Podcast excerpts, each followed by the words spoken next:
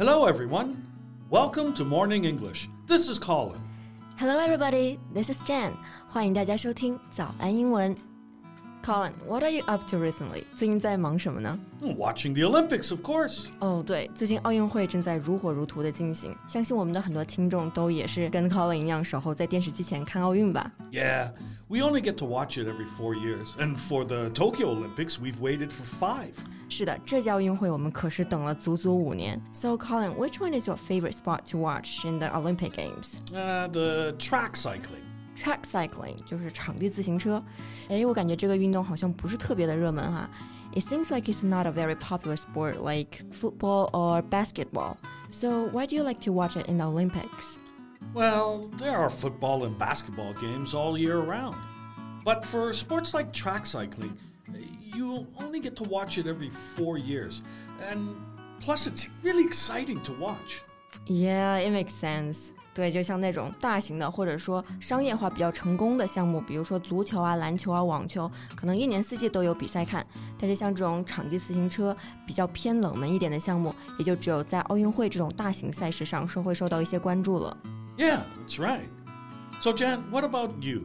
What do you like to watch? Table tennis for sure. You know, it's enjoyable to watch. Plus, our players always win. 因为我就觉得乒乓球的观赏性特别高，而且冠军总是我们的。 Yeah, yeah, I get it. After all, it's your national sport. Right, exactly. 毕竟是我们的国球嘛。那要不今天呢，我们的节目就来聊一聊乒乓球 （table tennis）。 Sure. 在节目的开始，给大家送一个福利，今天给大家限量送出十个我们早安英文王牌会员课程的七天免费体验权限，两千多节早安英文会员课程以及每天一场的中外教直播课，通通可以无限畅听。体验链接放在我们本期节目的 show notes 里面了，请大家自行领取，先到先得。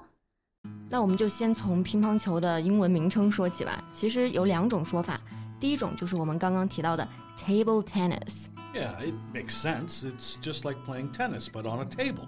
对，table 就是桌子的意思，tennis 表示网球，table tennis 合在一起也就是桌上网球。我觉得这个称呼还挺形象的。 Yeah, and um, another way to call it is just ping pong. 乒乓感觉跟中文的乒乓球发音很像哎，那是不是从中文演变过来的呢？Is it derived from Mandarin Chinese? Mm, possibly. Some people say it's uh, mostly derived from the sound of the ball bouncing off the, the, the table or drum. 对，其实这个名称的来源不是特别确定啊，有可能是从中文的乒乓演变过来的，但是呢，也有可能是来自于乒乓球弹在桌上发出的声音，乒乒乓乓的那种声音。不过在奥运会的赛场上，一般还是叫做 table tennis。 Right. And as we all know, China has dominated table tennis for a long time. That's right. Dominate 这个单词呢，就是统治、主导的意思。那众所周知啊，中国对于这个项目就一直处于统治地位。You know, there are some moments people think there will be the end of Chinese domination, but the China team continues to dominate the sport. Yeah, yeah, but didn't China just get defeated by their Japanese counterparts in the mixed doubles final at the Tokyo Olympics?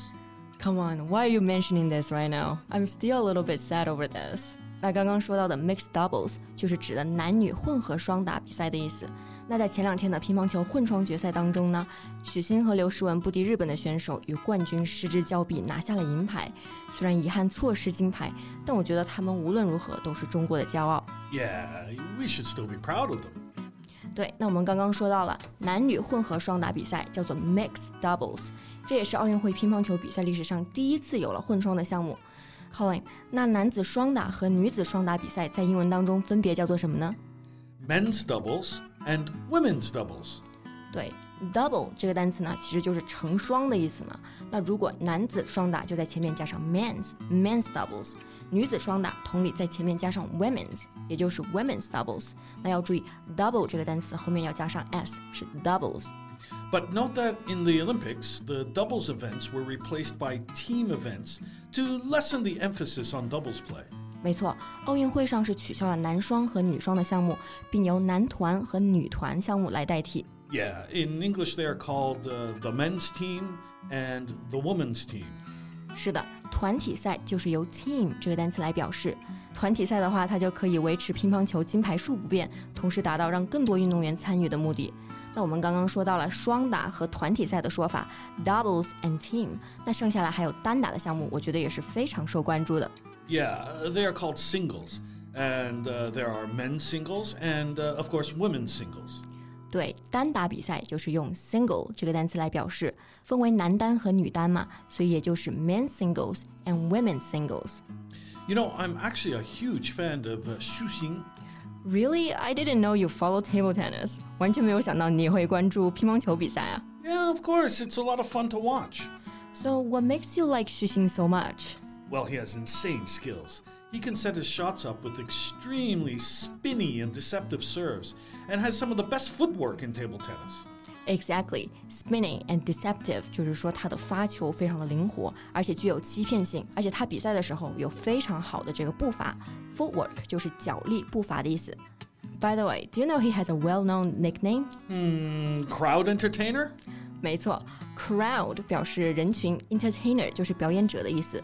Crowd entertainer，我觉得就可以翻译成我们常常说的人民艺术家。Yeah, he often comes up with wild and sometimes inappropriate shots. 对他打出来的很多球都是神来之笔，打球的风格非常的狂野，非常具有观赏性。Yeah, I think this is perhaps due to his playful nature and confidence in playing. He has been dubbed the showman in recent years. Right, showman 这个单词呢，本意是演出制作者或者说表演者。用 showman 来形容许昕，就说明他在球场上的表现就像一场表演一样，非常的具有观赏性。 a person skilled in dramatic or entertaining presentation or performance. You know, actually, Xu Xin has um, another very interesting nickname. What's it called? Well, well, more recently, Xu Xin has been called Superman, but this nickname is more well known by Western audiences. Oh, Superman! Superman 超人这两个单词结合在一起。Right, right. It's referring to his many Superman-like moments. Yeah, and I believe there will be more Superman-like moments in the Olympics. 那我们今天的节目呢，到这里就差不多要接近尾声了。在节目的最后呢，祝我们的奥运健儿们在东京奥运会发挥出最好的水平，为国争光。 Okay, everyone. So, what's your favorite sport to watch, and who is your favorite player? You are welcome to tell us in the comments section. 好，那今天的节目呢就到这里了。 Thank you so much for listening. This is Colin. This is Jen. See you next time. Bye. 今天的节目就到这里了。如果节目还听得不过瘾的话，也欢迎加入我们的早安英文会员。成为会员，您就可以无限畅听我们每天一场免费的中外教直播课，以及两千多节原创系统课程了。今天我们限量送出十个七天免费试听权限，试听链接放在我们本期节目的 show notes 里了，请大家自行领取，先到先得。This podcast is from Morning English. 学口语就来早安英文。